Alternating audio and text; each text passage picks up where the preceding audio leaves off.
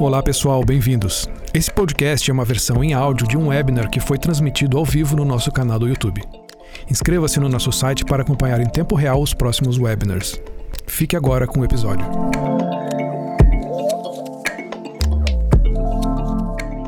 Boa tarde a todos. Meu nome é Fabrício Schweitzer, sou CEO aqui da Cienge, uma empresa do grupo Softplan, e hoje nós estamos promovendo esse evento para debater um tema que foi é, recentemente bastante veiculado na mídia, é, uma, uma, uma conquista importante que o Brasil teve, que foi a, a votação e a homologação, do, a sanção do marco de saneamento.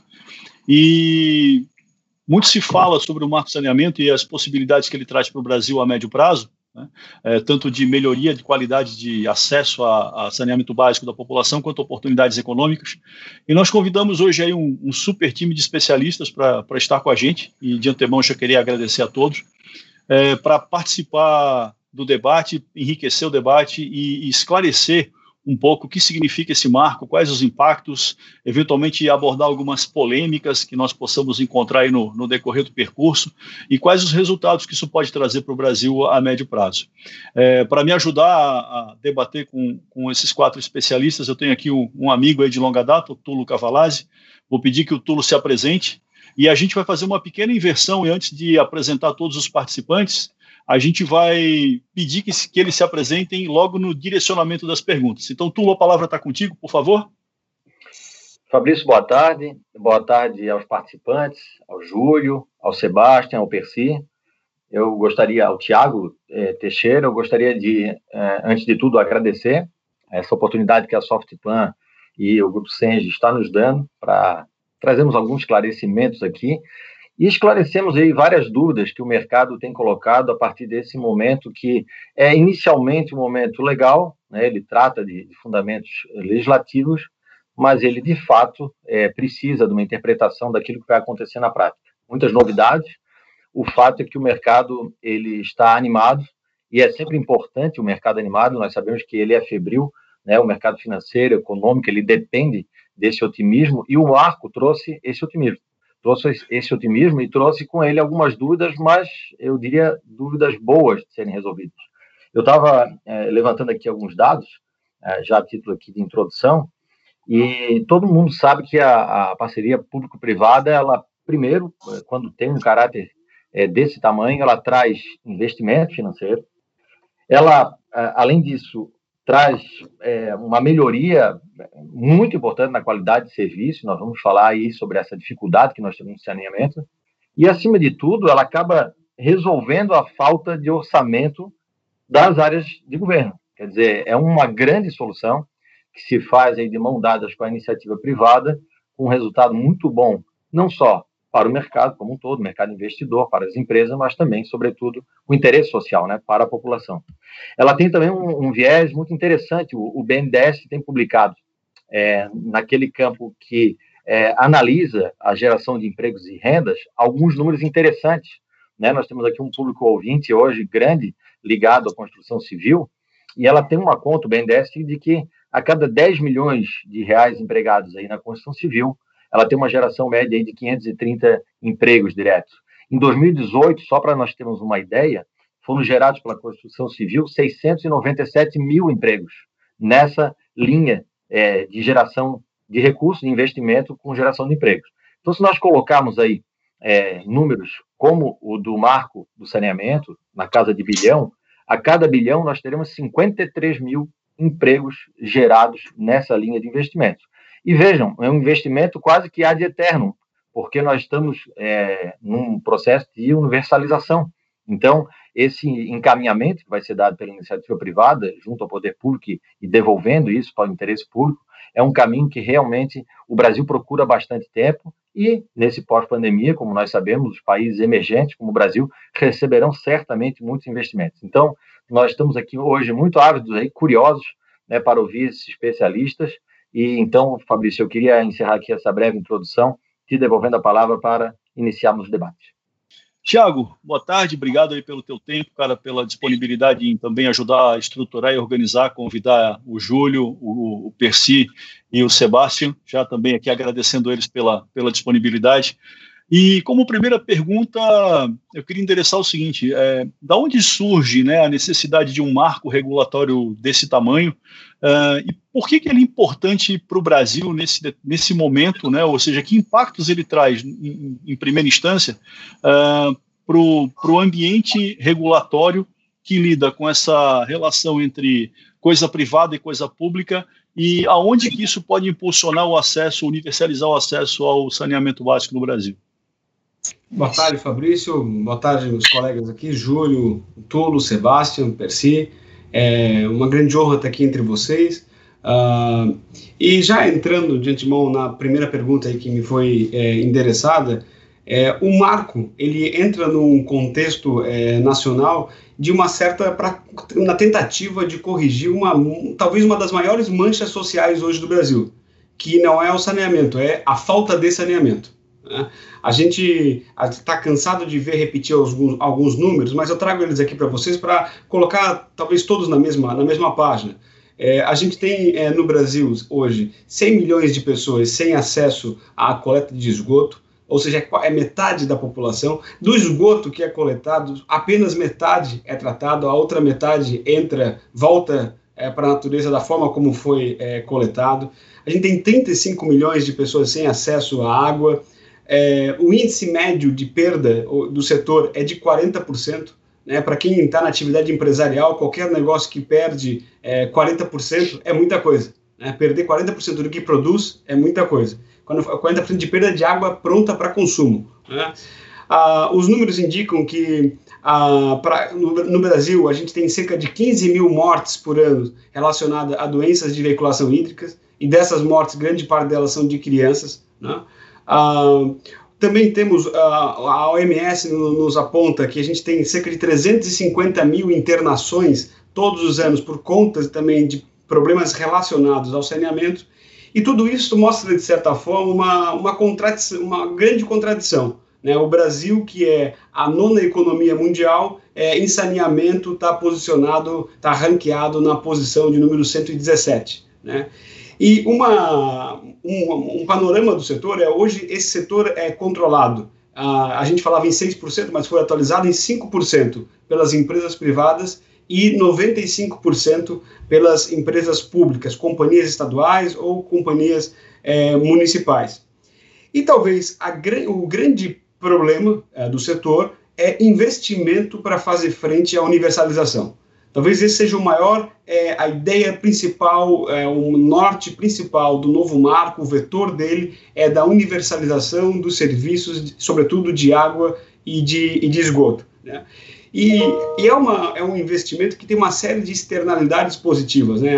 A, a, os números indicam que para cada real investido em saneamento, a gente tem quatro reais é, de retorno em saúde pública. Para cada um real investido em saneamento, isso injeta outros é, R$ 2,50 na economia, é, e estima-se que tem uma demanda de investimento para atingir a universalização no Brasil de cerca de 700 bilhões de reais, e que para cada bilhão investido significa a geração de 58 mil empregos, ou seja, é, de certa forma, a aprovação do novo marco do saneamento, e se bem executado, é, ele pode servir como uma alavanca da retomada do crescimento do país no pós-pandemia. Isso é muito importante. Né? Então, se pudesse assim, destacar assim, quatro vetores muito importantes e muito marcados é, dessa nova legislação, a gente poderia colocar a primeira delas, a universalização do sistema. Esse é um valor que está lá. O fim dos contratos de programa. Esse é um outro valor que está lá é, a estabelecimento da Agência Nacional de Águas com a emissão de diretrizes regulatórias para o setor. E a outra é a consequência, a abertura do mercado para a iniciativa privada. Esse seria mais ou menos um, um panorama é, geral do setor para que a gente comece aí a, a, a, colocar talvez todo mundo na mesma página e, e seguir no assunto. Joia, Tiago, obrigado. É, bom, partindo desse, desse ponto desse panorama geral, eu imagino que com a sanção da, do, do, projeto do marco regulatório, né, os problemas não se encerrem aí. E aí eu queria endereçar aqui, eu acho que uma pergunta para o Júlio e para o Percy, que tem vivência eu acho que com regulação, com governo, tem vivência com operação privada, né, né na, na, em, em, concessões.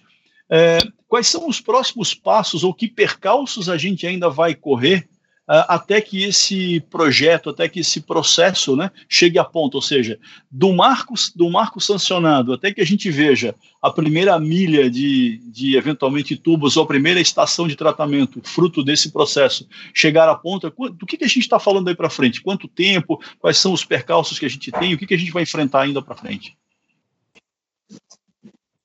E, e, aí, desculpa, gente, peço que se apresentem também, é, façam a apresentação de vocês que eu esqueci de pedir no, no início. Sem, sem problema, Fabrício, tudo bem? É, obrigado aí pelo convite do Tiago, agradeço aí o Cienge e toda esse, é, essa mobilização para trazer para os clientes, para os associados e para e para é, sociedade em geral esse debate que é muito importante.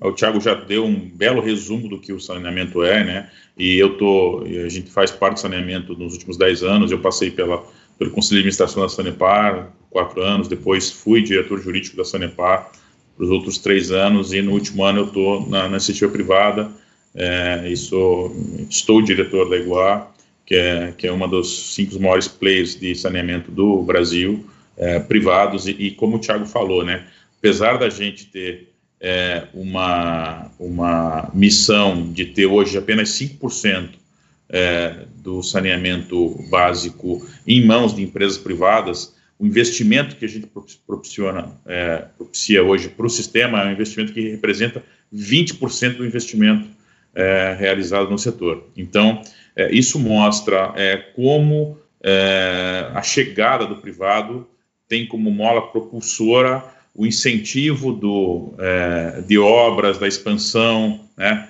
Vou dar um dado concreto aqui: a gente a gente, em dois anos de Iguá, conseguiu fazer 700 milhões de reais de investimento, transformando, é, em especial, Cuiabá e Paranaguá em cidades é, que têm cobertura integral de água é, e aumentando os índices de saneamento de forma, de forma gigantesca. Né? Falando um pouco do marco, que é a nossa, o nosso desafio aqui, o que eu posso dizer é o seguinte: é, e que muita gente nos pergunta, Percy, Percy vai poder, vai poder expor na sequência, é, o marco está valendo, gente. A partir da sanção, a lei está aí, está para ser aplicada, não tem é, vacaço lege, não tem tempo de, é, de esperar o que está aí, e mesmo a questão que relativa aos vetos, que eu sei que a gente vai, deve debater na sequência, é, eles não impedem a aplicação da norma nesse momento. Então, é, isso não significa dizer que a lei está pronta para a gente ter é, e, e, transpor todos os desafios, como você bem falou, Fabrício, né? E aqui tem alguns desafios que são os, os, os primeiros. Primeiro desafio é a gente conseguir é, editar os decretos, a lei prevê edição de decretos, em especial para estabelecimento das condições econômico-financeiras é, do contrato e também a regulamentação que vem da ANA. Eu diria que de tudo, isso são os dois principais é, é, é desafios para os próximos os próximos meses. A gente tem uma esperança, né, é, em relação às premissas econômicas que, que dizem respeito a, aos contratos é, é, aos contratos públicos, a premissa pressupõe que ele aconteça nos próximos 90 dias a partir do, do marco. Então, a gente talvez tenha 70 e, e poucos dias para que isso aconteça. E em relação à ANA, a estruturação depende dessas regras e, é muito bacana ver o empenho da presidente, da Cristina é, para que isso aconteça, para que haja um, uma, uma, uma efetivação dessas, é, dessas é, é, é regras, para que a gente consiga atingir isso é, no menor espaço possível. Então, imagino eu que, passado o período eleitoral, a gente já vai ter, porque as concessões também são municipais, se comece no, no, no, próximo ano um debate efetivo nesse lugar e com esse debate a gente consiga, é, é, ainda em 2021, ver mudanças efetivas é, no setor de saneamento com várias licitações, gente tem algumas em andamento, mas muito mais e, e, e uma participação é, ainda maior nesse lugar. Percy, está correto o diagnóstico do Júlio aí? Vamos nesse caminho ou não?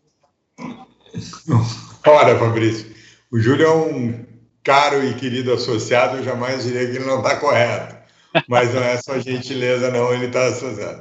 Eu queria agradecer aí, Fabrício, Tiago, a oportunidade de estar com vocês, ao Sebastião e ao Júlio, é um prazer debater com eles, aí a gente tem sido companheiros aí de vários debates, né, hoje eu sou diretor executivo da Bicom, que é a Associação dos Operadores Privados de Saneamento, esses 5,2% pequenininhos do mercado que o Júlio falou estão lá na nossa associação, e é uma associação assim, pequenininha, mas a gente é bastante determinado em poder abrir e qualificar o mercado. Né? Não, não apenas abrir o mercado, mas trabalhar também para que esse mercado seja tenha mais, cada vez mais qualidade uh, na hora de entregar o serviço para a população e aí uh, olhando o, espectro inteiro.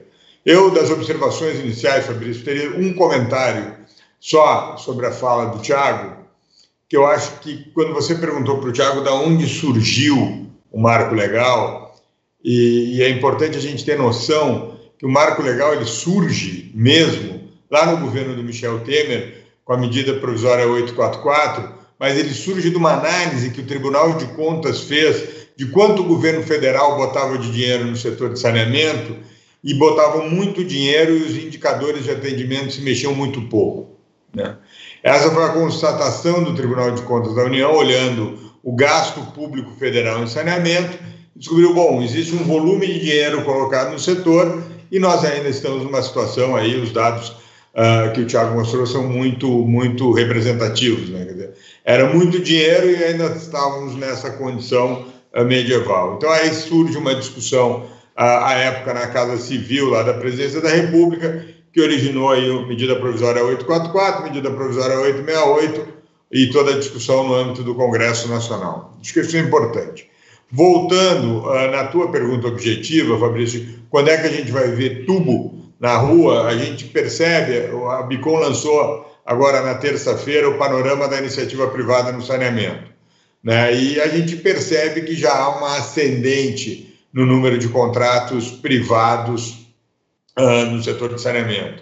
O que a gente costuma dizer é que uh, o Serviço Público Estatal de Saneamento saiu da zona de conforto, com uma discussão legislativa do marco. Hoje, como o Júlio comentou, abertos, é, correndo, nós temos 5,5 bilhões de investimentos em edital. Quer dizer, hoje nós temos editais abertos para saneamento que já representam, claro que não no ano que vem, mas já representam a contratação de investimentos na ordem de 5,5 bilhões, sinceramente. Deve entrar em operação, está entrando em operação com ordem de serviço, a PPP, que a Corsano Rio Grande do Sul, aí ao lado do estado de Santa Catarina, fez para esgoto uh, na, na região metropolitana. Então, quer dizer, a gente já percebe um setor se movimentando, a gente já percebe um setor se movimentando com força. O BNDES tem em carteira aproximadamente 55 bilhões de investimento que estão sendo modelados.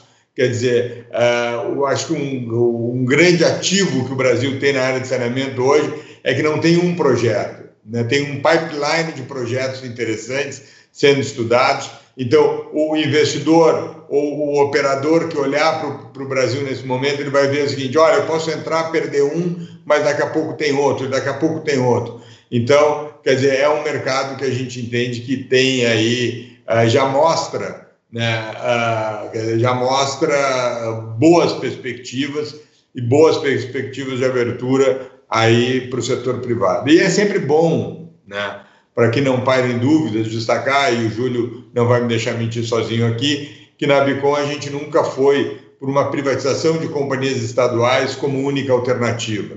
A gente, em geral, defende que é importante abrir o mercado a maior participação no setor privado. E aí nós temos N modelos de contrato, dizer, podem ser PPPs, concessões diretas, subconcessões, né, subdelegações ou a privatização.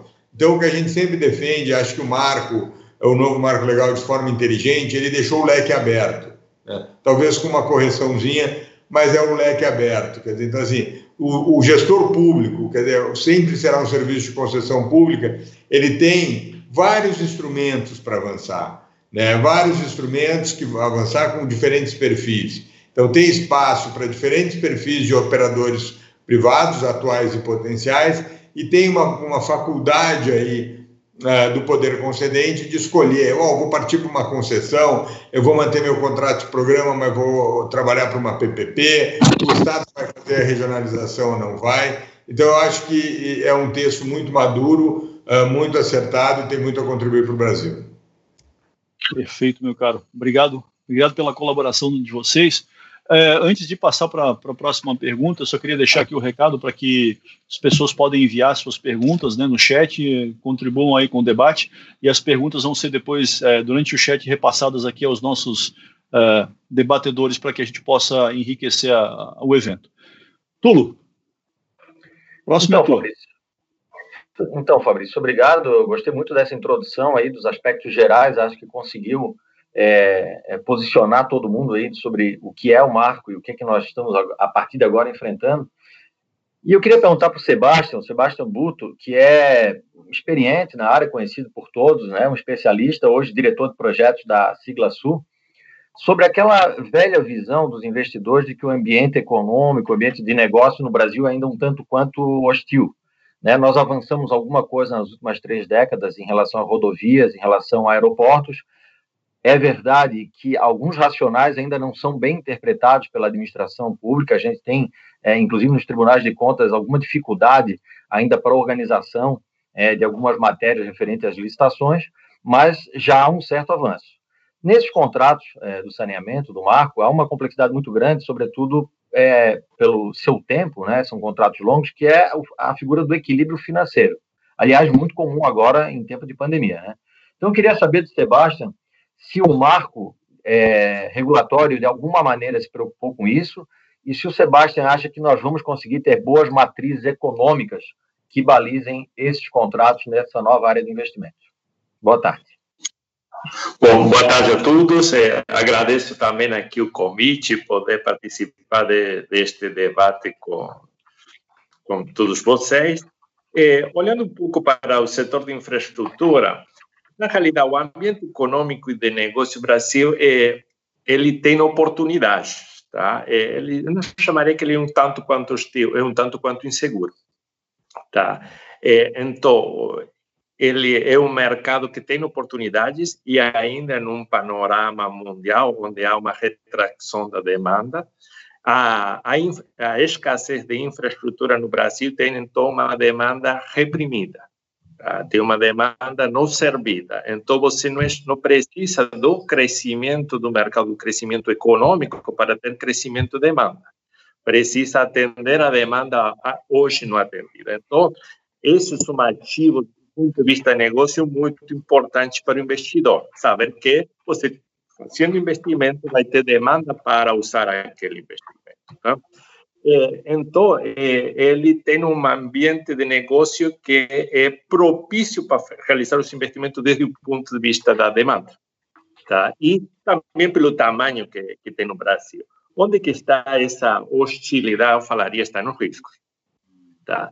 E mais quando se fala no setor de infraestrutura, que é capital intensivo, onde a recuperação do investimento se dá no longo prazo, e onde ele tem uma repercussão social, uma sensibilidade social alta, por ser basicamente serviços de infraestrutura para um setor, para um serviço essencial. Então, quando você tem que fazer um grande investimento que tem uma conotação social, o risco está na não recuperação desse investimento. E como é que se mitiga esse risco? Através de bons instrumentos contratuais e através de um fortalecimento das instituições que vão velar pelo cumprimento desses contratos. Tá? E entendo que o marco legal veio a dar um avanço nessas duas questões. Em uma, num aprimoramento dos instrumentos legais, tá? de, dos instrumentos contratuais para a delegação da prestação do serviço, e em um fortalecimento das instituições que vão regular esses contratos. Okay? Além disso, trouxe também outra questão que se precisa, que é abrir o mercado, tá? que exista a possibilidade do negócio. Então, basicamente, entendo que é, o marco legal ele traz essas três grandes vantagens, que é abrir o mercado, tá? permitir a livre concorrência, é buscar uma, um aprimoramento dos instrumentos contratuais e buscar um fortalecimento das instituições reguladoras, das entidades reguladoras que velam por esse contrato. Passando para a questão do equilíbrio econômico-financeiro, é, que é um tema importante nos contratos, o equilíbrio econômico-financeiro não significa mais outra coisa que recuperar o investimento previsto nas condições contratuais. Tá? E, então, há toda uma discussão em relação a esse equilíbrio econômico-financeiro, porque essa recuperação dos investimentos depende basicamente de quais são as condições de risco que foram alocadas em cada uma das partes. É, pode não se recuperar o investimento porque se assumiram alguns riscos que eram próprios da concessionária, a concessionária não conseguiu gerenciar esse risco, perderá parte de sua rentabilidade, mas isso não significa que esteja comprometido o equilíbrio do contrato. Por outra parte, se o poder concedente impõe alguns riscos que não estavam inicialmente previstos e que comprometem a recuperação de, dos investimentos, isso precisa de um reequilíbrio. Então, eh, para tratar da questão do, do equilíbrio econômico-financeiro do contrato, o primeiro que se tem que ter nos instrumentos contratuais é uma clara definição da matriz de risco. De que risco fica alocado com o concedente e que risco fica alocado com o concessionário. E isso nos contratos existentes, tanto seja de programa quanto nos contratos de concessão, hoje é uma lacuna. E essa definição da matriz de risco, ela é muito importante, eu acho que aí a Ana vai é, ter um papel importante em ajudar a definição dessa matriz de risco, porque estamos a falar de contratos de muito longo prazo, de 30 anos, onde você não consegue prever todas as situações e as condições que se darão ao longo dos 30 anos, mas, mas numa economia em desenvolvimento. E essa matriz de risco é muito importante, essa definição, porque estamos a falar também de um serviço que não está universalizado. É muito mais fácil fazer uma matriz de risco de um serviço que está universalizado, que você já sabe que a demanda está tudo atendida e que os investimentos já estão tudo feitos, que fazer uma matriz de risco de um investimento do mercado que está por vir. É, é, então, acho que para tirar um pouco essa hostilidade do, do mercado, o Túlio falou, acho que se avançado nesses três instrumentos, que falei a melhoria do instrumento contratual, a regulação e a abertura do mercado, e eh, para que isso vire prática, o que temos que fazer é realmente ter os instrumentos contratuais aprimorados, que ter as minutas dos contratos de delegação, e uma boa definição da matriz de risco. E depois, se precisará ter uma entidade reguladora independente que possa fazer cumprir essa matriz de risco. Perfeito. Fabrício, eu queria aproveitar aqui a pergunta de uma, uma das pessoas que está nos ouvindo, que ele faz uma pergunta acerca da diferença do modelo anterior e do atual, em que ele eh, pontua assim: o que mudou do marco regulatório de 2007 para o de 2020? Eu faria essa pergunta para o Percy, sem prejuízo que os demais também façam alguma consideração, mas também já perguntando para o Percy sobre essa mudança, se ele pode fazer é, uma rápida apresentação do que mudou de, de 2007 para cá, e também já perguntando o seguinte, PC, as companhias estaduais é, têm tentado fazer IPOs para gerarem recursos para investimentos, mas isso não se efetivou na maioria dos casos.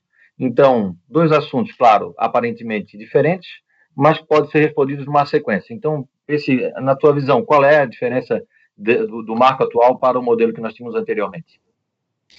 Tulo, muito obrigado aí pela tua pergunta. Te saúdo aí também é, com, com bastante honra aí de estar compartilhando contigo essa mesa. Uh, o que, que mudou? Bom, basicamente, a principal, tem três grandes pilares que eu digo, três grandes mudanças. Primeiro, o que mudou é a, o papel da Agência Nacional de Águas na condição de coordenação regulatória. Primeiro pilar, quer dizer, nós temos mais e melhor regulação. Não é que a regulação anterior fosse ruim, mas ela era capilarizada, sem harmonia, tínhamos boas ilhas, e aí o Estado de Santa Catarina tem uma ilha de sucesso, né, uma agência regional, São Paulo tinha agências regionais, nós temos ilhas de boa, de excelência em regulação e falhas, né, e problemas, e algumas agências, inclusive, muito capturadas pelo poder concedente. Uma mudança grande é esse papel da Agência Nacional de Água na coordenação da regulação. Segundo ponto, é a competição. talvez não com a Lei 11445, mas a figura do contrato de programa, que permitia a assinatura de contratos uh, para concessão de serviço de água e esgoto sem licitação, sem competição de legalidade discutível, e aí eu acho que eu não sou advogado, então não, não me cabe discutir a legalidade, mas assim, hoje não pode mais ter contrato de programa. Né? Hoje é, tem o Instituto da Competição. Quem for conceder o seu serviço a outro, ou presta diretamente o titular do serviço, ou faz um processo licitatório. Então, esse é o segundo aspecto que mudou. O terceiro aspecto que mudou é que a, a figura da regionalização, né? o incentivo e, e o uso da força financeira do spending power do governo federal para que municípios se agreguem em blocos e concedam em conjunto serviços, com um papel fundamental para os governos estaduais de organizarem esses blocos de serviço. Então, esses são os pilares. Aí tem outras mudanças, e das outras eu queria destacar uma, que eu acho que é fundamental, que é a, o critério mais objetivo para definição do que é interesse comum e do que é interesse local. Né? Desde o voto do ministro Mar Mendes, do Supremo Tribunal Federal, existia uma nuvem aí, principalmente que parava sobre as regiões metropolitanas, sobre o que é interesse comum, o que é interesse local. Então, na região metropolitana, todos os municípios tinham que resolver junto, mas às vezes alguns municípios completamente independentes ficavam amarrados a uma estrutura comum. E quando lá o projeto, a lei agora, né, diz Olha, interesse comum é quando há o compartilhamento de instalações operacionais e infraestruturas. Quer dizer, ele deu um critério muito objetivo para isso. Então, isso também é um salto muito importante. Então, o que, que eu te diria? Então, vamos pegar quatro. A gente poderia avançar em outros aspectos, mas vamos pegar os quatro da área de água e esgoto. Uma harmonização regulatória, com o papel da ANA, a competição no mercado, o Instituto da Regionalização que mantenha a, a escala, que é um drive fundamental na prestação de serviço de saneamento, e uma definição objetiva aí de interesse local e interesse comum. Ficaria com esses três, sem dúvida, Sebastião, Tomás, Júlio vão, vão poder me complementar aí. Sobre os IPOs, que é um tema também muito importante, uh, e aí o Júlio acompanhou muito de perto o IPO aí da Sanepar, o a oferta da Sanepar, ele pode falar melhor do que eu, mas há, e ainda há no mercado financeiro, um certo trauma com aquele processo da Sanepar, porque o governo que veio na sequência passou quatro anos sem reajustar a tarifa. Né? Então, seguramente, quem botou dinheiro naquele negócio não se remunerou uh, como imaginava. E aí acho que cabe um comentário do meu colega Júlio sobre isso. A gente, durante o processo de discussão, fez várias rodadas aí com o mercado financeiro, e o que eu vejo é assim, é, nesse novo momento do mercado, a venda de controle minoritário de companhia estadual de saneamento, se não houver uma segurança muito firme que ela é um passo seguinte para a alienação desse controle, acho que os estados deixarão muito dinheiro na mesa. Por quê? Porque vão vender 49, 50, 48, 30% do controle de uma empresa a um preço muito baixo vis-à-vis ao momento que se passa o controle a um privado. Tem estudos aí, a União de Bancos Suíços fez estudos, a UBS, o Ministério da Economia fez estudos também muito importantes nessa linha, que mostram que uh, hoje uh, um, um, uma venda uh, de uma participação minoritária numa companhia estadual de saneamento pública não é bom negócio. E isso são os agentes do mercado financeiro que vem mostrando, inclusive no decorrer do processo, sentamos aí com alguns governadores, com alguns gestores de companhia estadual, junto com o pessoal do mercado financeiro que explica isso uh, muito bem e com muitos dados. Então, né, ficaria por aqui. Perfeito. É, queria agora entrar no, acho que um marco desse tamanho ele não vai passar incólume sem gerar algumas polêmicas, né? E acho que essas polêmicas vão perdurar aí por um tempo e, e, e eu gostaria de trazê-las à, à baila para que a gente pudesse debater, esclarecer um pouco e até eventualmente ter a gente encontre pontos de vista um pouco diferentes sobre, sobre essas polêmicas. Mas eu acho que o, que, que trazê-las é, é, salutar para que a gente vá clareando a percepção das pessoas com relação ao avanço do marco. Né? Então, eu queria começar por um primeiro ponto que tem gerado polêmica, é, e algumas pessoas usam esse discurso, e acho que vai para o Tiago essa pergunta, Tiago. Uh, a gente vê que na Europa, alguns países, né, eles estão é, retrocedendo na concessão a, da iniciativa privada, né, no, no, no, operação da iniciativa privada por parte de esgoto e água, e estão remunicipalizando essa atividade. Né? E, e aí é, eu vejo que alguns defendem que isso, que o, que o marco estaria indo na contramão né, dessa história, sendo que se lá estamos é, retroagindo a um processo administrado pela, pela cadeia pública, por que, que no Brasil nós estamos indo no sentido diferente?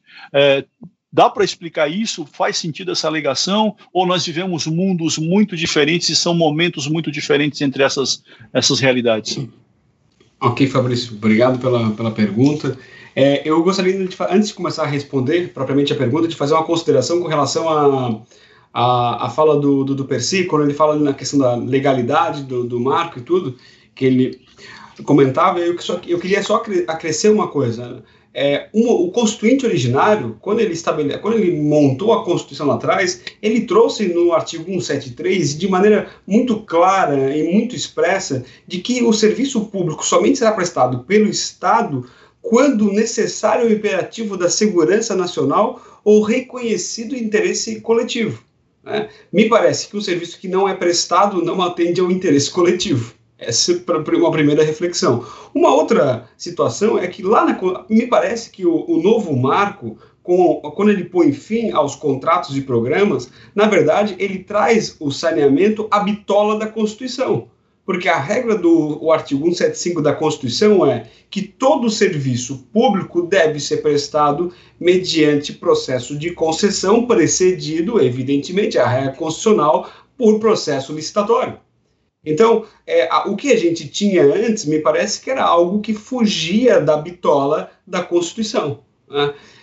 Bom, no que diz respeito a, a essa a, a, pergunta que foi feita, no, que, no, que coloca se a gente não estaria é, se a gente não estaria voltando a, a, a fazer, tendo um movimento contrário ao que está acontecendo em alguns países europeus, eu acho que a gente tem que ter, de maneira muito clara, nós não, com, não podemos confundir altura com largura. São processos completamente diferentes. A, a Europa, e o exemplo que é dado é sempre da, da, da, da, da França e às vezes da Alemanha, que remunicipalizaram o serviço, tiveram todos esses serviços que, que estão lá, é, que foram feitos ah, por companhias é, privadas de saneamento. Né? A, a Paris, é, a, o contrato de saneamento de Paris remonta ao ano de 1853. Né? É o berço das duas maiores companhias de saneamento do mundo, né? a Veolia e a Suez. E mesmo nesse, nesses casos de é, remunicipalização, você tinha já o serviço é universalizado. De modo que, ao final da universidade, se, se o Brasil conseguir universalizar o sistema, vai, vai ficar uma decisão dentro da esfera de discricionariedade do poder concedente entre é, prestar o serviço por conta própria ou não. O fato é que essa opção não, não, nós não temos aqui no Brasil, porque nós não temos o serviço universalizado, nós estamos muito longe disso. Né? E os números mostram, especialmente com relação à questão da França e de Paris, que a remunicipalização de, de fato reduziu um pouco o valor da tarifa, mas os investimentos reduziram significativamente e a depreciação do ativo também começou a ocorrer, de modo que lá na frente vai se encontrar o mesmo problema, porque o ativo começa a depreciar e vai vir uma carga de necessidade de um ciclo pesado de investimentos que vai levantar a tarifa novamente para frente. Então, eu acho que a gente tem que ter um cuidado muito grande de comparar é, coisas diferentes eu acho que quando a gente compara a realidade europeia com a realidade brasileira, eu acho que a gente compara a altura com largura. São, são coisas distintas. Né? E me parece que mesmo lá, é, essa volta, já há bons indicativos que talvez não tenha sido a melhor, a melhor é, decisão. Né? A gente vê os ativos depreciando e, isso, e a necessidade de fazer investimentos de longa monta lá na frente, ou seja, represar a realização de investimentos, me parece é, um, um, um, problema. E uma outra situação é que mais da metade desses contratos que foram remunicipalizados, na verdade, não foram remunicipalizados porque o contrato foi extinto. Eles foram remunicipalizados porque o contrato acabou. E aí o poder concedente entendeu por bem em ficar com esse contrato. Né, em ele executar por conta própria para tentar reduzir um pouco a tarifa. Agora, uma situação muito importante, não foi dada, não foi testado o mercado para ver que tarifa que o mercado iria oferecer certo? Hum. Porque o mercado, se, se houvesse um processo competitivo, uma licitação com isonomia entre todos os players, poderia talvez a tarifa ser menor do que a que vem cobrada hoje pela administração municipal e ter um serviço com mais qualidade e não ter é, déficit de, de investimento em infraestrutura e deixar o ativo depreciar. Né? Hum. Eram essas minhas considerações. Joia. Perci pediu, acho que para complementar ali. Ah. O eu acho que o, o, Thiago, o Thiago fez uma. O Thiago fez uma, uma fala assim perfeita, em linha, porque eu ia dizer, eu concordo, Thiago, imensamente, que vale lembrar, assim, primeiro ponto, quando a gente fala de municipalização, eu quero reforçar o ponto que o Thiago fez.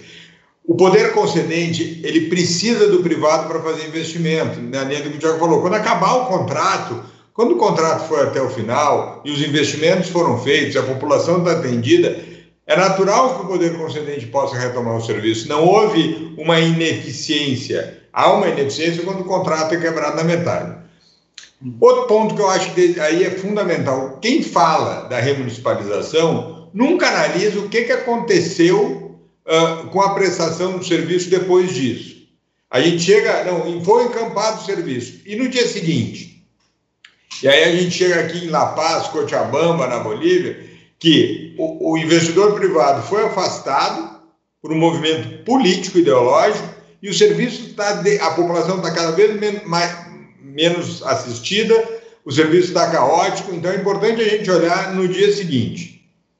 O Tomás comentou da tarifa de Paris, já é fato, já é fato, a tarifa já começou a aumentar, ela reduziu 8% e já recuperou 25 dos 8, entendeu? Então nós temos que então quer dizer, também Uh, isso é importante ter em conta. Depois, um quinto, o que, que nós falamos na França?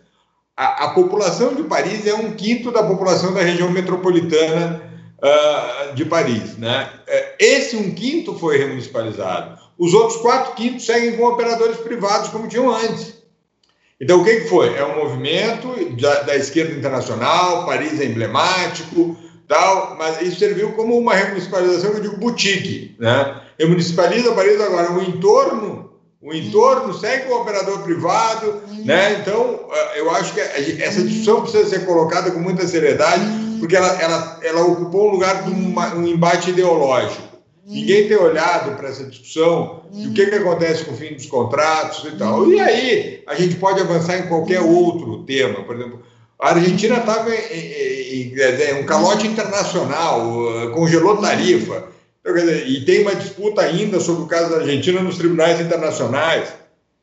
Então, se a gente aprofundar um olhar sobre cada caso e não tratar esse assunto eh, de remunicipalização superficialmente, a gente vai ver que é um discurso que cada caso a gente vai achando as motivações e ele não, não pode ser tomado como regra geral, como ele vem sido tomado para fazer o um embate ideológico. Uh, obrigado, Fabrício. Era esse comentário aí que eu queria fazer. O Júlio queria completar a questão do. Sebastião, já te passo. Sebastião, já te passo na sequência, pode ser? Lógico. É, então, é, o Thiago também falou, e, e, obrigado de fato, Percy. O Thiago foi muito feliz na fala dele, ele conseguiu fazer um overview muito, muito importante. E, e, e, o último ponto que ele colocou foi o teste de mercado, né? Como é que é, a, a, maioria das cidades, ou quase absolutamente todas elas, não foram ao mercado para ver quanto seria a redução de tarifas se voltasse ao privado. E a gente teve isso no, no Brasil, e, e, acho que é um bom exemplo, né? No setor elétrico, é, quando as concessões é, das primeiras usinas é, se venceram e a decisão do governo federal foi não fazer a renovação delas, a redução da tarifa para essas usinas foi da ordem de 70%.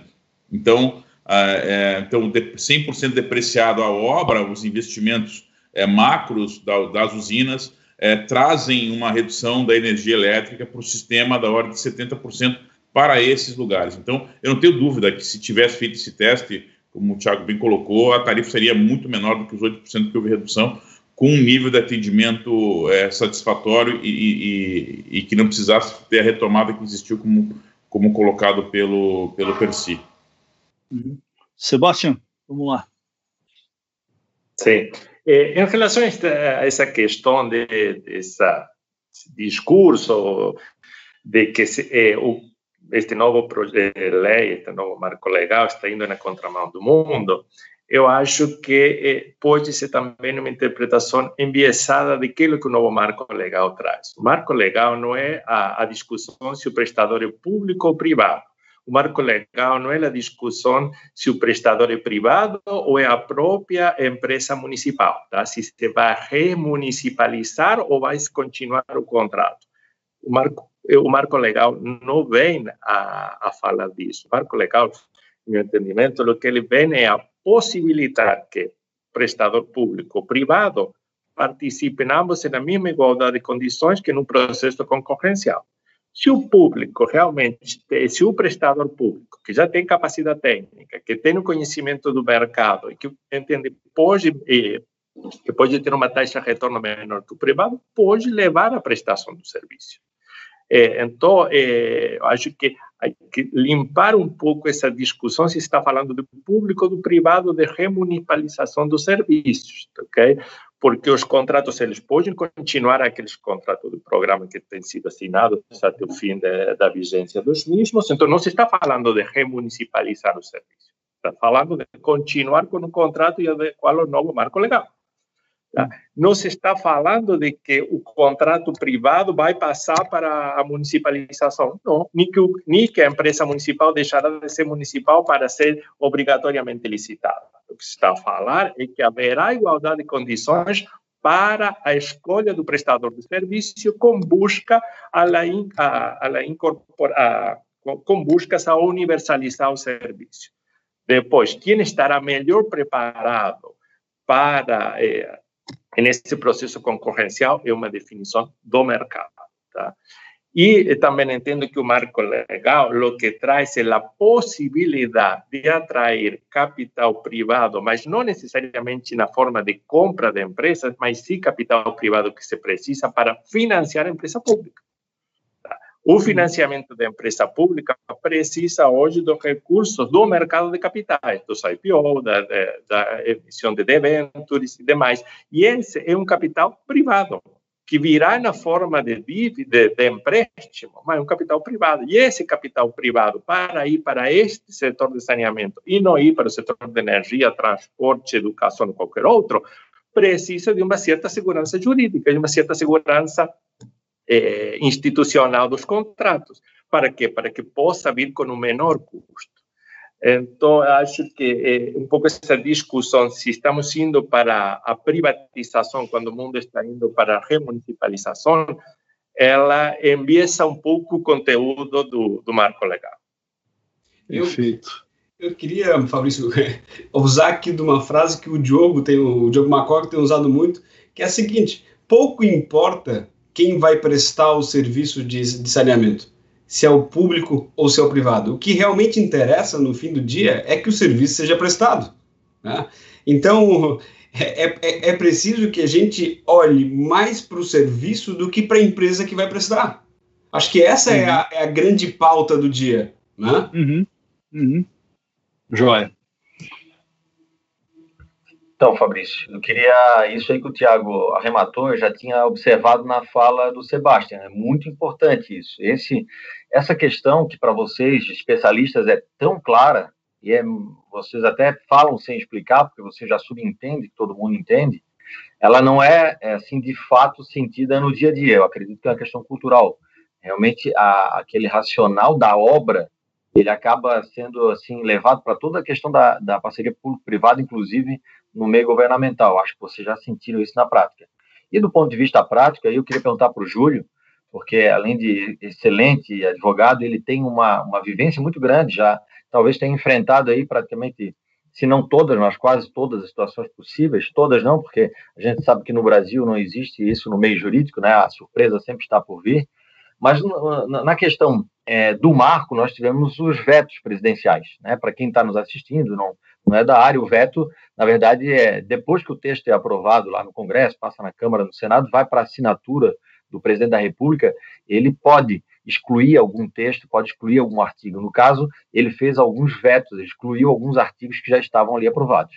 E há quem diga que essas exclusões, esse veto presidencial, em algum momento ele é, pode estar prejudicando é, empresas que estavam prestando serviço ou que talvez entrariam no mercado, é, sobretudo em relação àqueles contratos de programa, que também para o nosso ouvinte entender são aqueles contratos das companhias é, locais, como a Casan, como a Sabesp, como aquelas companhias que exercem é, a atividade é, em conjunto com a iniciativa privada ou não, dependendo do caso.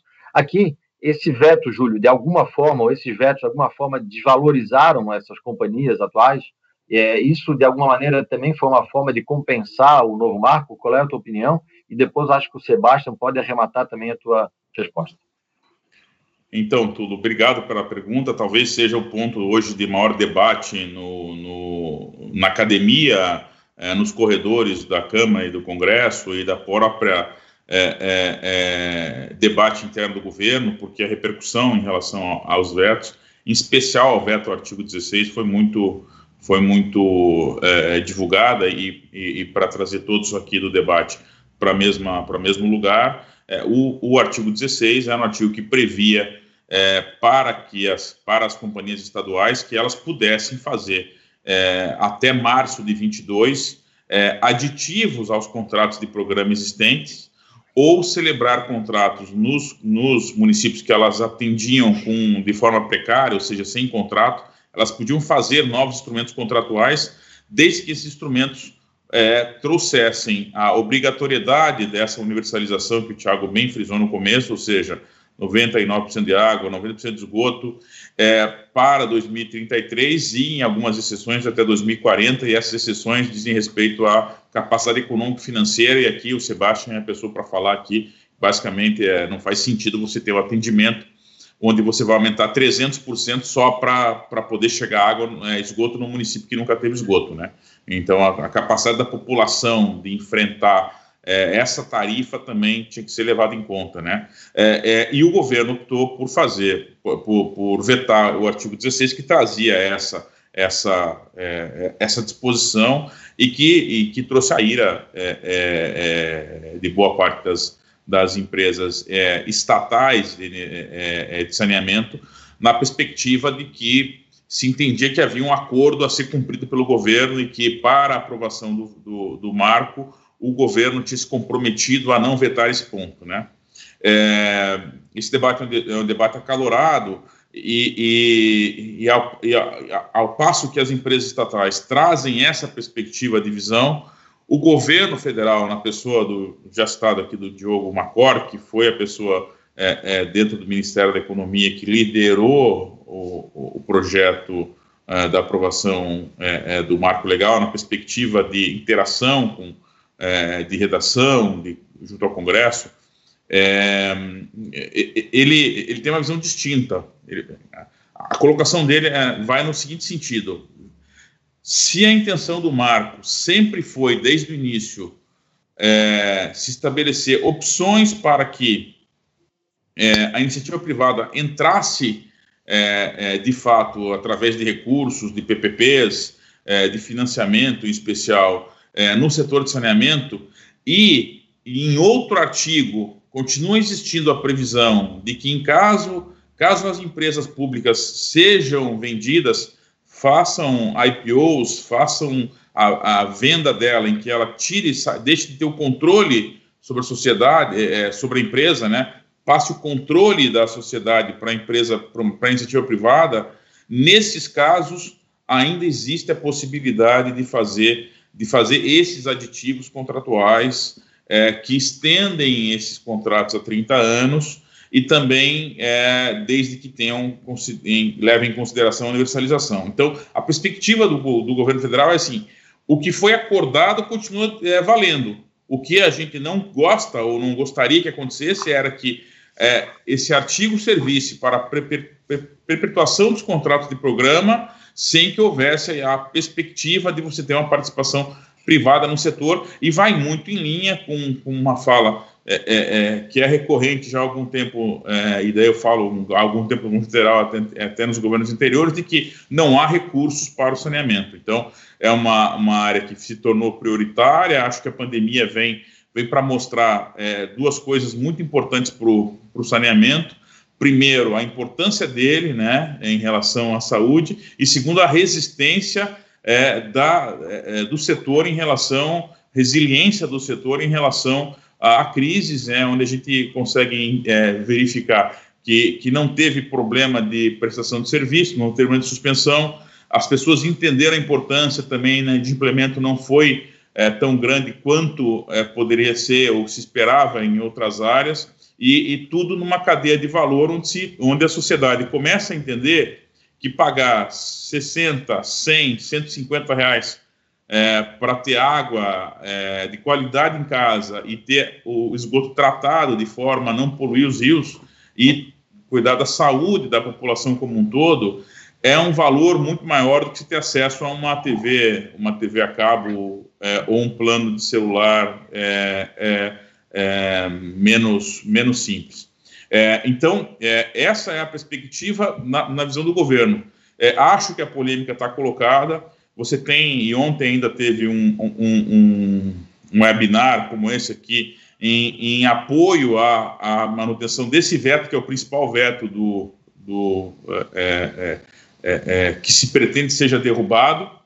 É, mas, é, de outro lado, a gente também vê, junto ao, ao Congresso Nacional, a maturidade de quem entende que o princípio que é o princípio de abertura do mercado, está garantido é, no que foi no que foi aprovado, né? Então, então, Tulo, é, é, a questão do veto, ela é, ela de fato leva a um debate. A gente espera que o veto, a análise do veto, a gente, eu e o Pessi, a gente tem discutido bastante para entender o momento. Parece que é, é, ainda não está maduro para fazer análise dos vetos, né? A gente tem outras situações que, que, que bem colocadas, e a regulamento dos decretos trazem essa situação, que, que bem colocadas elas não vão não vão atrapalhar é, é, ou vão dar um, uma clareza para as empresas públicas é, e, e, que a gente entende que, que, é, que logo será superado, mas a polêmica está aí e, e,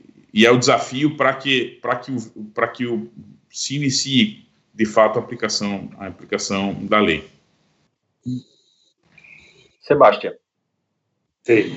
É, bom, como o Júlio falou, dos vetos, o mais é, polêmico é o veto do artigo 16, e, é, como o Júlio já bem explicou, ele tem duas questões. Uma que é a não renovação dos contratos de programa por mais 30 anos, é, é o vencimento, e a outra questão é a não formalização das prestações hoje com instrumentos precários até 2022.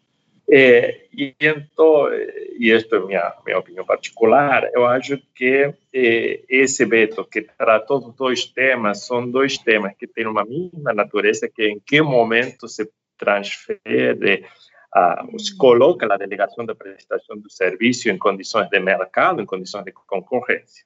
Tá? Mas é, uma preocupação que, que eu tenho em relação àqueles municípios que hoje têm delegado sua prestação do serviço de uma de, de maneira informal, precária, que não tem um contrato de programa, e que esses municípios eh, agora, pelo veto do artigo 16, ficariam sem prestador. Tá? E teriam que passar um processo licitatório de forma imediata. E eh, não há um mapeamento, ou ao menos eu desconheço um mapeamento a nível nacional de quantos são os contratos de programa que estão vencidos, quantos são os municípios que têm delegado informalmente a prestação do serviço e quantos são os contratos de programa que vencerão nos próximos anos. Tá? Então, eh, se não se tem esse panorama de quais são as características dos municípios que estão sem contrato ou com uma, com uma delegação informal e contratos vencidos, A, a dúvida que cabe é: esses municípios poderão, no curtíssimo prazo de tempo, fazer um processo licitatório de forma tal de escolher o prestador dentro do, do novo marco legal, ou não estarão em condições de fazê-lo? Acho que o Beto deixou ali uma lacuna em qual será a transição desde a situação precária que, de aqueles que têm uma situação precária de, de delegação até o momento em que se faça a efetiva eh, licitação. E qual vai ser o papel do Estado, do governo federal e demais para facilitar esse processo? Porque hoje, a partir de, de, de, do veto da lei, essas concessões ficaram sem respaldo. Tá? Já não tinham respaldo legal, mas agora ficaram ainda mais questionados. Tá? E, em geral, eh, eu tendo a pensar que os municípios que não têm um contrato formalizado ou contratos vencidos não renovados tendem a ser municípios menores, porque todas as empresas estaduais foram a tentar assegurar e a formalizar os contratos de programa em aqueles municípios que são mais representativos em sua prestação de serviço. Então, é um universo que se desconhece, é, que não tem nos contratos, que tem delegado a prestação de serviço de forma informal e que não está definida como será essa transição. Então, essa é uma parte do universo que é, me preocupa. E a, a outra questão da não renovação ao fim dos 30 anos, ela é, é menos problemática, tá? porque a discussão se é, a, prestação na forma de um, na, a delegação na forma de um contrato de programa se vai estender por mais 30 anos ou não, tá? Eh, no entanto, nesse universo que tem contrato e que ainda não venceram, é importante também definir qual é o stream dos vencimentos desses contratos. Porque pode acontecer que há contratos importantes que vencem nos próximos anos. Tá?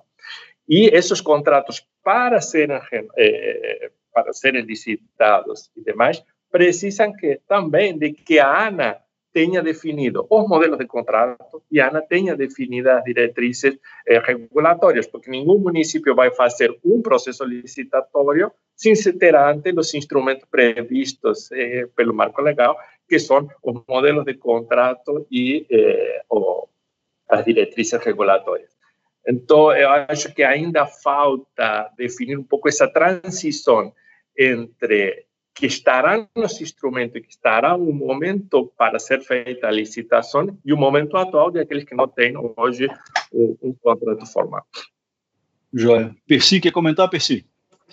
Sim, eu acho que o Sebastião traz um ponto importante da transição, mas ele já fez a ressalva importante. Hoje, uh, a gente tem, Sebastião, um mapeamento, o SNIS, Sistema Nacional de Informação e Saneamento, traz claramente uh, os municípios que têm delegação vencida ou sem delegação e que são atendidos pelas companhias estaduais.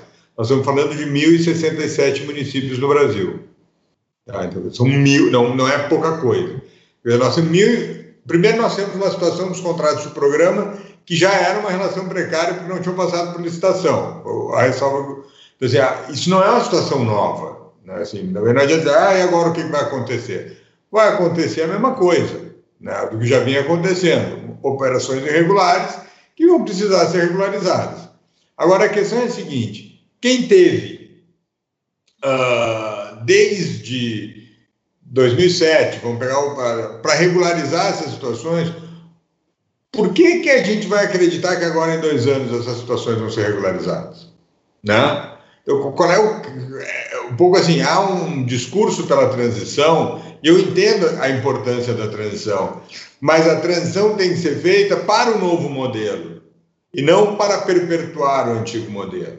Quer dizer, uhum. nós temos que tirar essas situações uh, de irregularidade, instabilidade institucional, olhando para frente, não olhando para trás. Essa é um pouco, eu acho que, a minha preocupação uh, quando se fala nisso. Né? Uh, que a gente pense na transição criando, uh, como é que eu vou dizer assim, regiões, fazendo as concessões, fazendo as modelagens. Porque se a gente pensar na transição como uma ferramenta para manter esses municípios que nunca tiveram a regularização da sua situação num, presos num modelo antigo, nós vamos só atrasar o processo.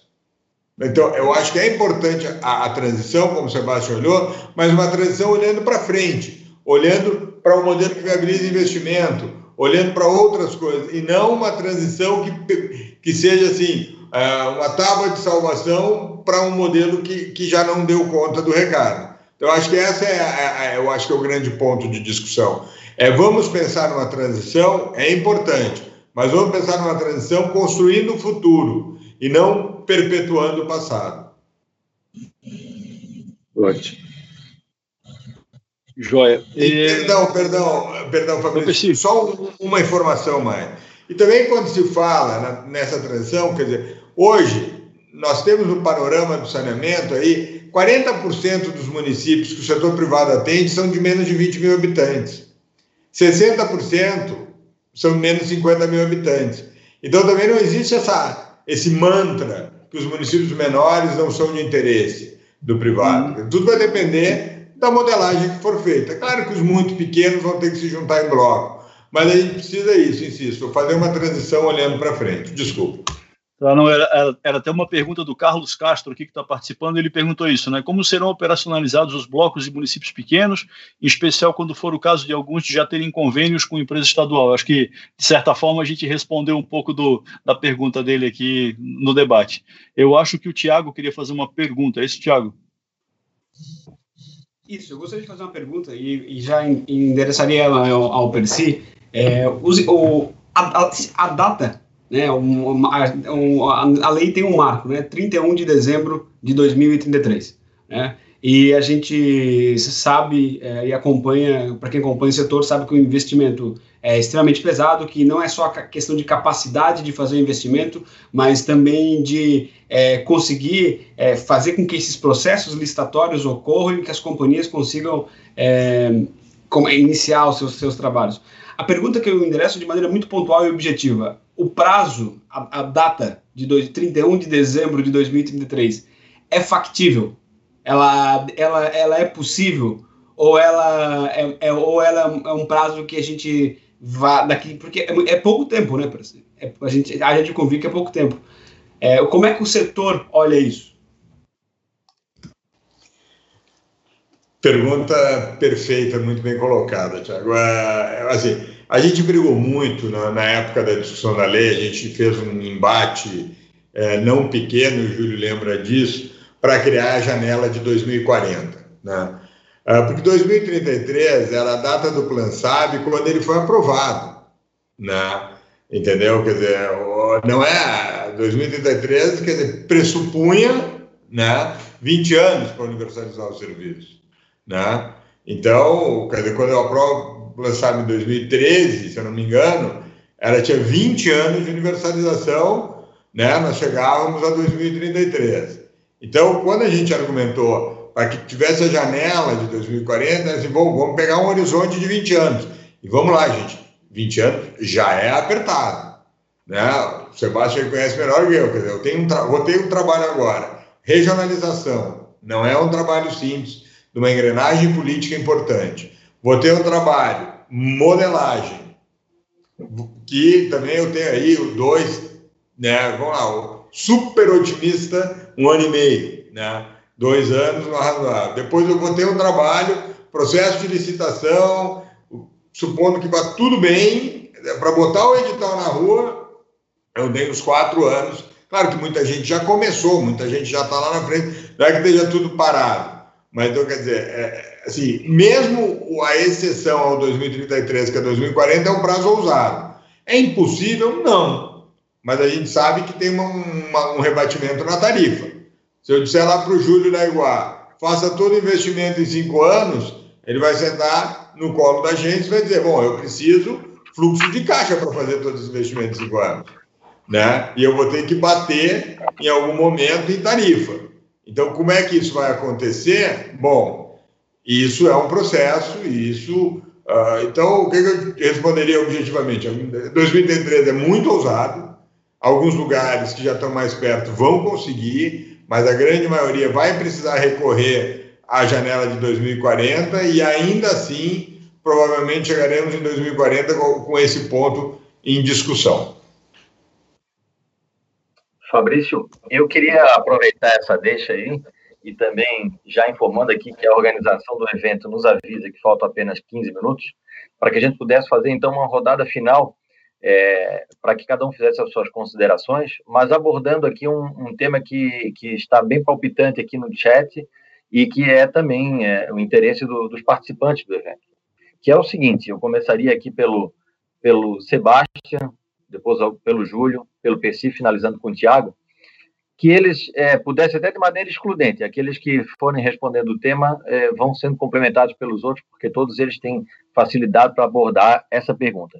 Como é que as empresas podem olhar para esse mercado e se estruturar para participar dele? A gente está falando aqui tanto em bilhão, tanto em grandes valores, que empresas que talvez não sejam tão grandes podem estar se excluindo aqui pela nossa apresentação e dizendo: opa, vou sair agora dessa, desse webinar porque é coisa para bilhão. É, é, isso mesmo? Elas têm que se afastar? Ou tem espaço nesse mercado aí, Sebastião? É um mercado só para empresa grande? Como é que elas podem levantar dinheiro? Quais são as oportunidades? Então, eu gostaria de ouvir de, de todos vocês uma resposta, se possível, rápida, né, sobre essa, essa temática.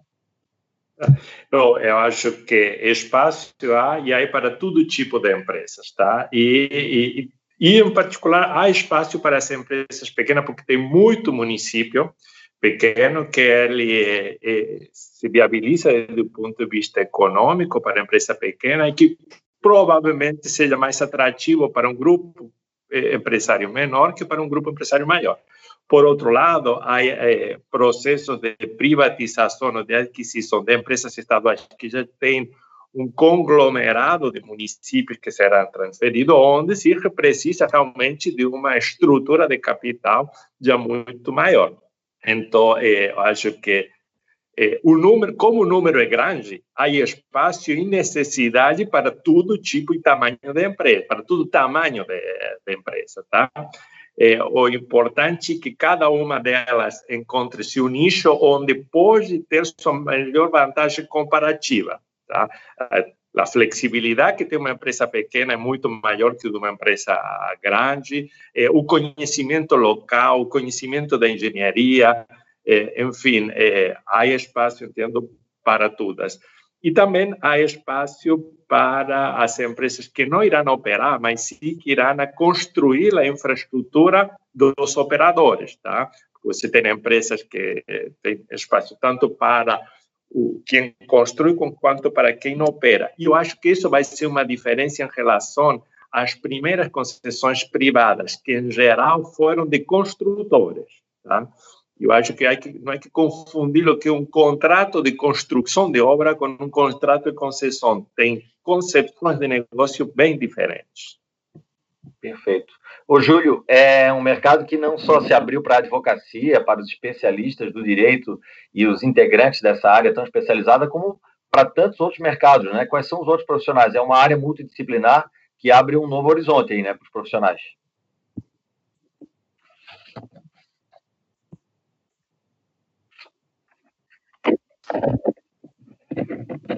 Opa, fiquei empolgado com a pergunta aqui, fui falando sem, sem tirar do mundo. É, é, é, complementando o que o Sebastião falou, a gente tem aqui um cenário que é, que é muito importante para o nosso público principal aqui, que é da construção civil, é, que é, de fato, é, é, a prestação de serviço em todas essas localidades, porque pela primeira vez você tem abertura para que qualquer empresa, a privada, a pública, precise fazer obras e transforme é, é, o Brasil num canteiro de obra, se não para 33, para 40.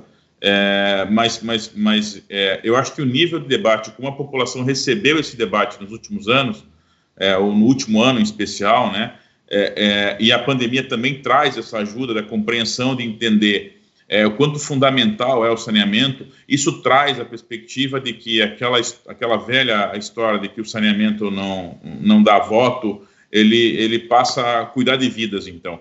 Então, é, é, eu acho que, é, e daí, na perspectiva de, da construção civil, né, você vai ter obras no Brasil inteiro, como o Sebastião falou, você ter o conhecimento local é importante, né, você, a gente também sai de uma marra, que é uma marra muito grande da, da obra é, é, é, pública, né, das licitações que, que a pessoa precisa ter atestação, precisa ter experiência para participar, que às vezes acaba trazendo para uma para um, um, um pequeno nicho de participantes, né? É, o serviço. Então, é, lógico que as empresas é, é, privadas também buscam excelência e parceiros, mas o desenvolvimento de parceiros locais será fundamental. Então, eu acho que, de fato, você tem muito, é, muito caminho nesse lugar. Falando das outras áreas de direito, a gente tem uma das coisas que traz, traz necessidade de gestão, o PL, traz necessidade de compliance, traz necessidade de controles, traz necessidade de ter uma, uma, uma é, um conhecimento econômico-financeiro é, de regulação muito grande, né? É, é a gente falava antes com o Sebastião, a, a parte econômico-financeira é, ganha uma outra relevância e a, a, a, área jurídica também, porque você passa a ter a necessidade de analisar contratos, diversos contratos, a relação a relação entre o consumidor, né? Porque, porque é, o, o, grande passo, como o Sebastião falou, dessa mudança do marco é uma mudança de percepção, onde a gente deixa de ver o saneamento como um canteiro de obra e passa a, per, a perceber ele como um consumidor, que é o que aconteceu no, no serviço de telecom, que hoje começa a acontecer no serviço de, é, de energia elétrica. Então, você traz um nível de relacionamento, um nível de atenção ao cliente, de encantamento ao cliente, que é muito do que a gente prega aqui na, na Iguá, e que traz essa perspectiva e, e, e infinitas opções é, é, de emprego. Então, então, eu não tenho dúvida que, que é, quem defende, aprovou e apoiou o projeto por entender que era a nova grande fronteira da infraestrutura, é, não errou nesse lugar, não, Tulo.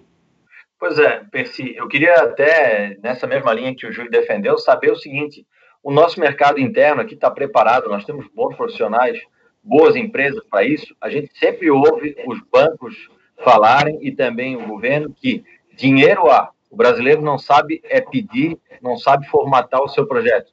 Será que nós vamos ser atropelados aí pelos nossos, entre aspas, colegas estrangeiros nessa boa concorrência? Ou o mercado brasileiro tem esses profissionais à disposição?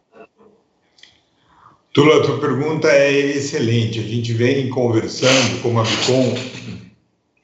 Aí a gente tem um debate com o Cibic, a gente teve um debate com a Bimac, e, e, e, realmente esse é um drive importante. A gente precisa se preparar. Quer dizer, não adianta, e aí o secretário Pedro Maranhão do MDR tem falado muito com a cadeia de fornecimento do setor de saneamento. Quer dizer, a gente vai abrir um mercado para muito investimento e a gente precisa preparar quem está quem tá oferecendo serviço para o mercado. Vocês sabem, e aí a construção sabe muito melhor do que eu, que, que uh, é um mercado de terracano, né? então é um mercado que vai dinamizar a economia de forma muito capilar. Né? Não vou deslocar pessoas de grandes centros, não tenho uma concentração da produção, tem uma dispersão da construção. Eu vou contratar a, a retroescavadeira, eu vou contratar obra de montagem, que são algumas da, das atividades de pouca complexidade tecnológica que envolvem o setor de saneamento e empresas muito, muito pulverizadas, de forma muito capilar no país. Isso é muito bom, principalmente nesse momento de recuperação da economia. Quer dizer, no momento que eu tenho é, uma saída do Covid, né, uma saída dessa crise de calamidade, que eu preciso injetar nessa economia é, é o que a gente diz, né, Júlio? É, é, é ESG na veia, né? Porque eu tenho uma dinamização econômica, eu tenho uh, uma atenção ao problema de saúde, eu tenho uma redução de carga de poluição nos corpos hídricos quando eu faço esgoto.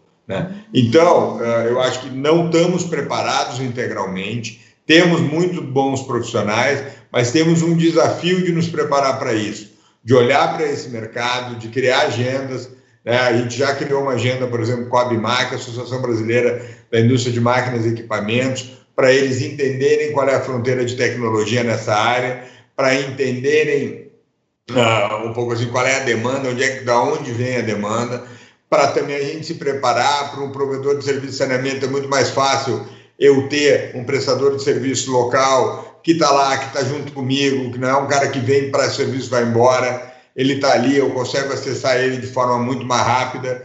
Então, eu acho que isso é, uma, é um desafio, eu acho que tu tocou num ponto assim fundamental do processo. Quer dizer, A gente vai abrir o mercado para os operadores, mas o operador só vai ter sucesso se ele tiver em, em, ancorado numa cadeia de fornecimento sólida, competente, disponível e para isso próximo. Então, eu acho que aí, uh, talvez a minha resposta, o ideal seria sim, temos, mas a minha resposta é, é sim, temos, mas vamos precisar ter muito mais, precisamos ir adiante, e isso é uma agenda conjunta nossa.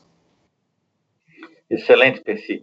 Antes de eu devolver a palavra para o nosso coordenador geral, Fabrício Schweitzer, eu queria então passar é, para o Tiago, para as suas últimas considerações, um comentário geral, Tiago, sobre tudo isso que foi falado do, da pergunta anterior, sobretudo porque tu tens te destacado aí como talvez um dos profissionais mais otimistas em relação ao mercado da, das PPPs, tens falado muito sobre isso, agregado, inclusive, esses profissionais aí que hoje deram essa aula para nós, então queria que tu fizesse as tuas considerações finais, passando logo em seguida a palavra para o Fabrício fazer o encerramento.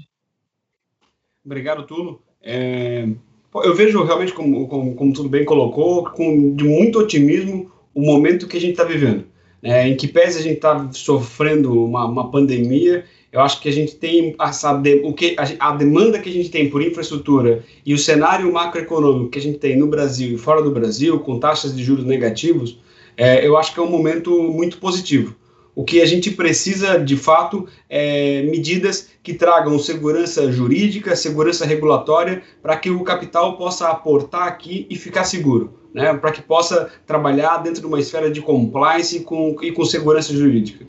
Eu queria é, fazer uma, um comentário especial, especialmente aqueles que nos assistem que são da construção civil, que abre, é, com a aprovação do, do novo marco, uma possibilidade, uma forma diferente deles serem contratados, especialmente aqueles que prestam serviço para as companhias estaduais por meio de licitação, que é, não raro é, são embargadas, demoram para ser concluídas. A inad... Só quem é construtor e trabalha com a 8666 sabe e a, quanto isso é penoso. É, participar de um processo de licitação que nunca seleciona a proposta mais vantajosa e nunca seleciona a proposta que tem o melhor preço. Ou seja, ela não cumpre e nunca cumpriu desde quando nasceu com o objetivo dela. Né? E a, a, a, o novo marco traz a possibilidade de empresas da construção civil de é, serem contratadas dentro de um âmbito, dentro de um guarda-chuva do direito privado, de serem remuneradas por eficiência, de não ter inadimplemento, de, ter, de, de, de terem bons projetos, de não terem obras paradas por inaptidão técnica. Né? Então, eu acho que é, há um cenário também muito positivo para quem presta serviço, porque, na verdade, o que a gente está falando aqui é, é prestar um serviço cujo requisito fundamental e a razão de existir hoje do novo marco é fazer obra, é enterrar cano. Então, tem um cenário muito bom aí para quem trabalha com a construção civil, de poder ser remunerado pela sua eficiência de forma justa e sem inadimplemento. Eu acho que isso é fundamental. Senhores, se deixasse aqui pelo tem um número de perguntas aqui considerável, acho que a gente ia até a noite. É, infelizmente, a gente tem que estabelecer um tempo para que o debate se encerre. É, então, inicialmente, eu queria agradecer o tempo né, do, do Tiago, do Sebastian, do Percy, do Júlio e do Tulo. É, foi um debate bem rico. Uh, acho que esse tema vai render. É bem possível que, se, se possível, é, nós possamos fazer um segundo e um terceiro para entrar em temas mais específicos, né, detalhar um pouco mais o que vai acontecer para frente. É, acho que esse último bloco cumpriu bem a função que é mostrar para o mercado da construção civil que tem um, um mundo de oportunidades que vai se abrir com uma, um novo marco da, da, da do saneamento. E, e, acho que é importante isso que vocês pontuaram, né? Não é um mundo só para empresas de grande porte, é um mundo para empresas de todos os portes e de diversas especialidades. Então, queria deixar aqui meu, meu super obrigado. Depois, nós temos aqui algumas perguntas que foram feitas, a gente vai encaminhar para vocês, para que, caso vocês possam respondê-las, nós vamos postá-las nas redes sociais, né, nas nossas redes, para que os nossos participantes sejam atendidos. É, e fica aqui um último, tem um último recado do Cienge que é, vai ser passado após a nossa fala. Eu peço que vocês assistam. Encerro aqui a nossa participação, agradecendo demais o tempo de vocês e o tempo dos espectadores que estiveram com a gente. Uma boa tarde e vamos ter esperança que em breve a gente vai sair dessa e vamos para um Brasil melhor. Grande abraço. Boa tarde a todos. Obrigado. Siga o Cienge nas redes sociais, visite o nosso blog, onde você encontra muitos artigos escritos por especialistas da área, e visite também nosso site. E tenha acesso a diversos conteúdos gratuitos de qualidade, como planilhas, e-books, palestras online, relatórios e muito mais. Até o próximo episódio.